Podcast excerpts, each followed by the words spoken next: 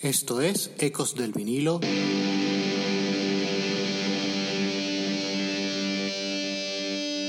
Radio.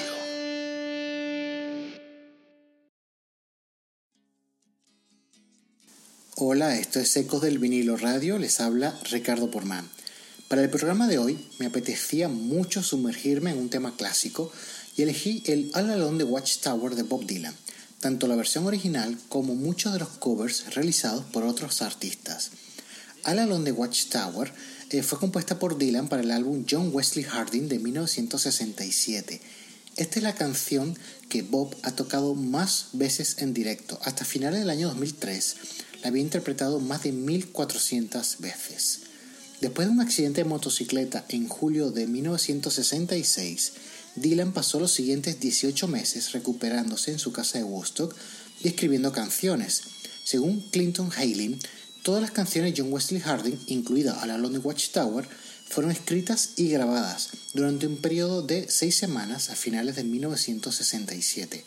Con un hijo nacido a principios del 66 y otro a mediados del 67, Dylan se había adaptado a la vida familiar. Bob grabó All Alone the Watchtower el 6 de noviembre del 67 en el estudio A de la Columbia en Nashville, Tennessee, el mismo estudio donde había completado Blonde on Blonde en la primavera del año anterior. Acompañando a Dylan, que tocaba la guitarra acústica y la armónica, estaban dos veteranos de Nashville de la sesión del Blonde on Blonde, Charlie McCoy en el bajo y Kenneth Botry en la batería. El productor fue Bob Johnston, quien produjo los dos álbumes anteriores de Dylan, Highway 61 Revisited en el 65 y Blonde on Blonde en el 66. La versión final de All Alone de Watchtower resultó de dos tomas diferentes durante la segunda de las tres sesiones de John Wesley Harding. La sesión se abrió con cinco tomas de la canción, la tercera y la quinta de las cuales se empalmaron para crear la pista incluida en el álbum. Como ocurre con la mayoría de las selecciones del disco, la canción es una obra oscura y escasa que contrasta con las grabaciones anteriores de Dylan de mediados de la década de los 60.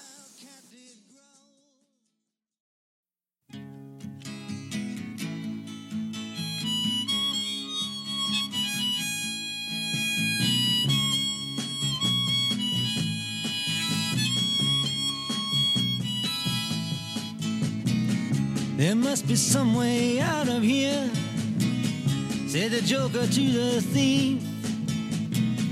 There's too much confusion, I can't get no relief. Businessmen, they drink my wine, plowmen dig my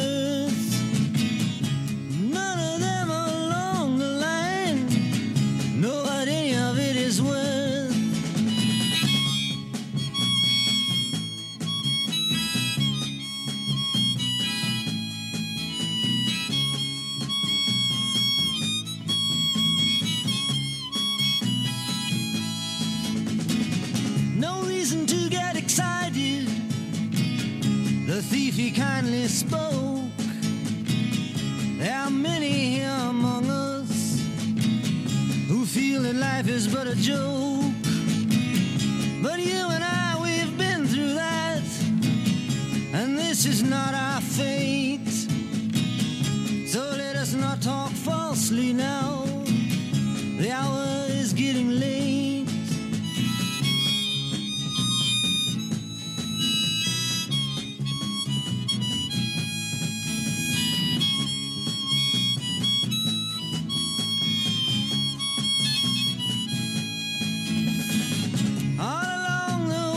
watchtower, princes kept the view.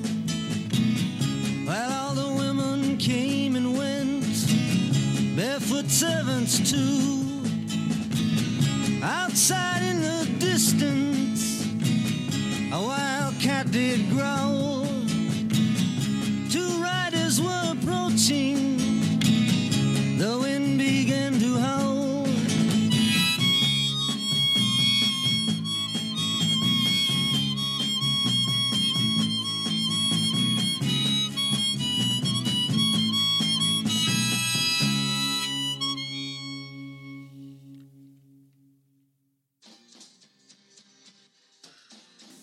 Con la versión que grabó Jimi Hendrix del All Alone de Watchtower para su álbum Electric Ladyland de 1968.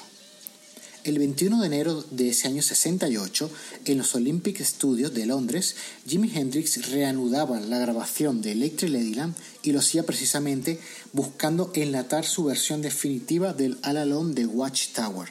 Jimi Hendrix había expresado en muchas ocasiones su admiración por Bob Dylan, pero ninguna tan elocuentemente como su conmovedora interpretación de la Rolling Stone en el Festival Pop de Monterrey celebrado en junio del 67. En marzo de ese mismo año, The Experience intentó grabar una versión del tema sin conseguir nada convincente. No obstante, este no era el único tema de Dylan en el repertorio de The Experience. El 17 de octubre del 67, el grupo incluyó una versión de Can You Please Crawl All Your Window eh, como parte de las cuatro canciones que grabaron para Alexis Corner Rhythm and Blues Show, un programa de radio emitido por el World Service de la BBC. ¿Cuándo y cómo se inspiró Jimi Hendrix para grabar All Alone de Watchtower no está del todo claro. Dave Mason, de The Traffic, ha sugerido que el detonante fue una pequeña fiesta que dio Big Prince, en la que Mason, Jimmy, Linda Keith y el guitarrista de los Rolling Stones, Brian Jones, oyeron por primera vez el álbum John Wesley Harding de Dylan. El ingeniero de Olympic Studios, Andy Jones, ofrece sin embargo una segunda explicación. Recuerda claramente cómo Hendrix había puesto en más de una ocasión grabaciones de, canciones de Dylan en el estudio. El publicista Michael Goldstein, que también trabajaba para el manager de Dylan, Albert Grossman, había dado a Jimmy las bobinas de las nuevas canciones de Dylan. Esta práctica, alentada abiertamente por Michael Jeffrey, no era rara en Grossman. Ofrecer las canciones de Dylan a artistas interesados en grabarlas era una práctica muy lucrativa. Con el reciente fracaso de Up From the Skies en la lista de los Estados Unidos, Jeffrey tenía la esperanza de que una versión de Dylan ayudase a Hendrix a irrumpir en las aparentemente impenetrables listas de radio. Dave Mason se unió al The Experience para la sesión de grabación y se decidió que tocara una guitarra de 12 cuerdas. Andy Jones se ofreció a ir a buscar el instrumento a su piso de Long South. A su regreso, Jimmy dirigía al grupo una serie de ensayos hasta que consiguieron las tomas buenas. Según Eddie Kramer, el ingeniero de grabación, Jimmy tenía una idea muy clara de los arreglos que requería el tema y el modo en que debía tocarla. Dave Mason, que tocaba la guitarra con auténticos problemas para dominar los cambios de acorde de la canción, se ganó las más severas reprimendas de Hendrix. Jimmy y Noel Redding también tuvieron encontronazos y Noel, irritado por la obsesiva búsqueda de la perfección de Jimi Hendrix, se largó del estudio en mitad de la sesión. Mason, que normalmente asumía las tareas de bajista en las grabaciones de estudio de Traffic, ocupó el lugar de Redding, aunque más tarde el propio Hendrix haría un añadido con un pequeño bajo que Bill Wyman de Rolling Stone le había regalado al propio Andy Jones. Aunque no se registraron las innumerables tomas de ensayo, fueron 24 las tomas de All Alone de Watchtower grabadas antes de terminar el trabajo y se preparó una transferencia de un, cuatro pistas a otro cuatro pistas. Luego se grabaron dos tomas adicionales en el nuevo máster y se consiguió la base definitiva. También se hizo una mezcla preliminar.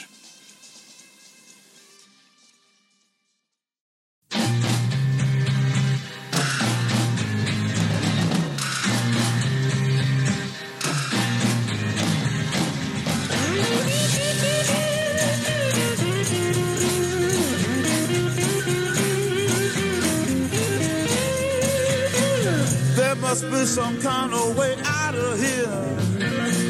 Say the joker to the thief. There's too much confusion. I can't get no relief. Businessman there, drink my wine. Plowman,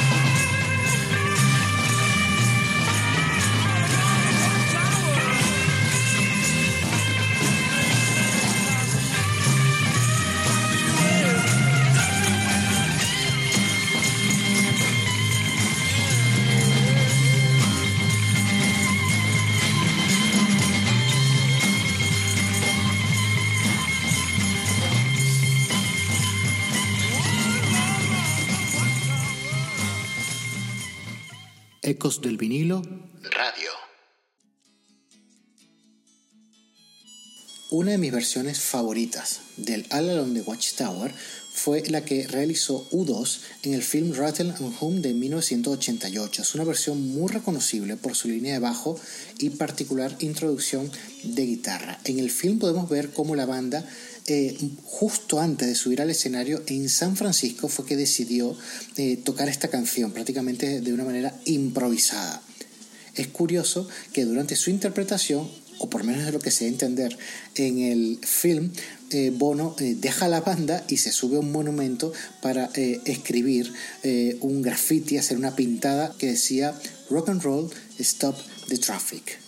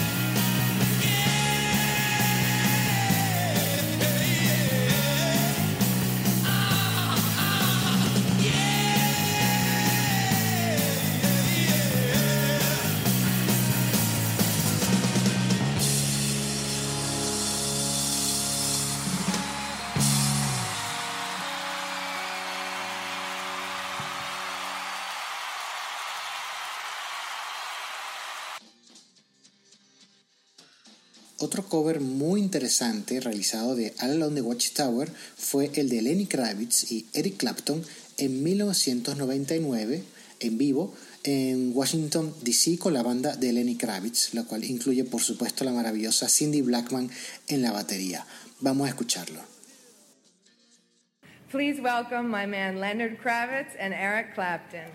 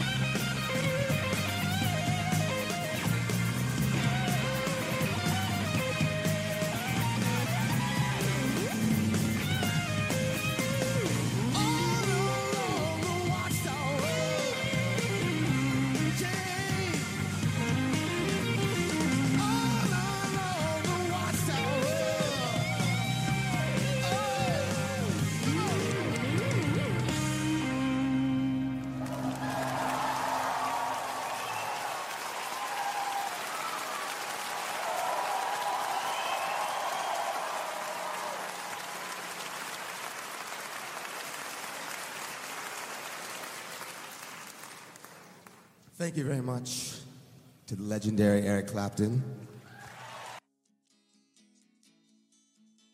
Una versión impresionante de All Along the Watchtower fue la realizada por una banda que no es particularmente de mis favoritas, pero en esta ocasión realmente se llevan el oro, que es la Dave Matthews Band, que la grabaron en un concierto en el Central Park de New York el 24 de septiembre del año 2003, con una intro maravillosa, en un contrapunto entre la guitarra y el bajo, realmente que merece ser escuchado. Vamos a escuchar de Dave Matthews Band.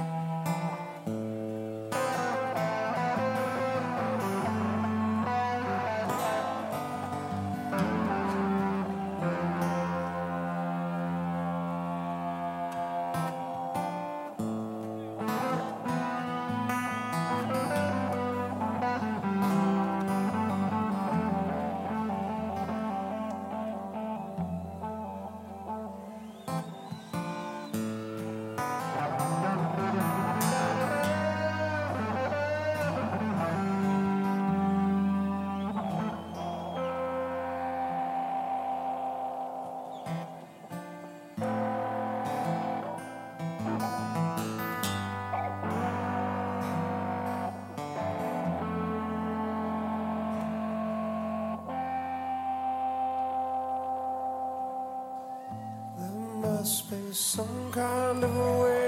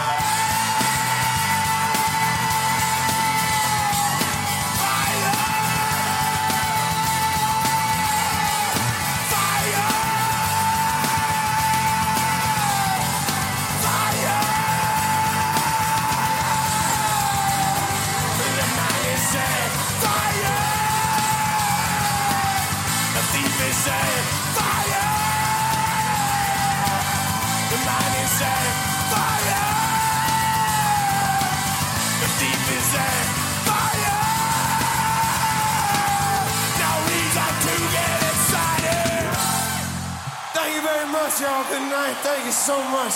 Thank you so much. Bye bye.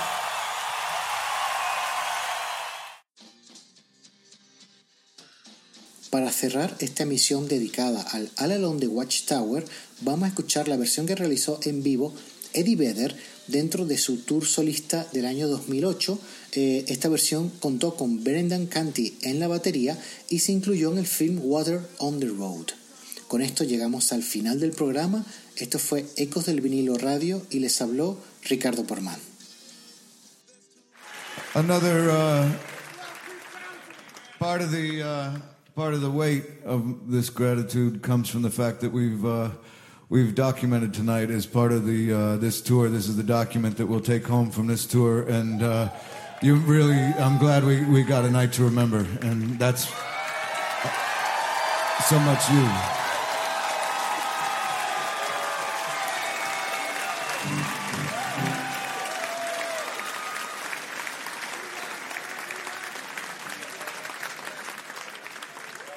Of uh, you know, sometimes you think about uh, you know how how fortunate. Uh, I, I think a lot about how fortunate I was to grow up in a time where I got to see and live through and and hear uh, you know some of the the greatest music of all time ever played. Uh, you know, going back to hearing Beatles records or getting to see the Who live or something like that. But uh, one uh, one group I've, I've been uh, I was so fortunate to to live during their time and their tenure, and it's certainly not up. But uh, uh, from this town, uh, so important to so many people, um, and uh, certainly me as as people as in, and bandmates, uh, our band members. But the the great Fugazi.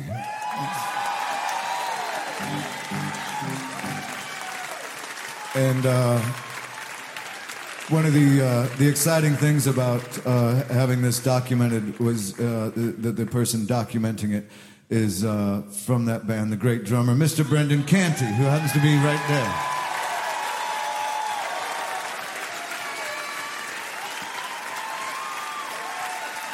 And uh, we, we've played a, a few Dylan songs tonight, and I'd like to play one more. And, and, and not to put you on the spot, but I'm going to put you on the spot. Brendan, there's a drum kit right here, and I'd like, I'd like this, I'd like this song to be covered with one less camera. He's going to do it. All right. Get him a coat.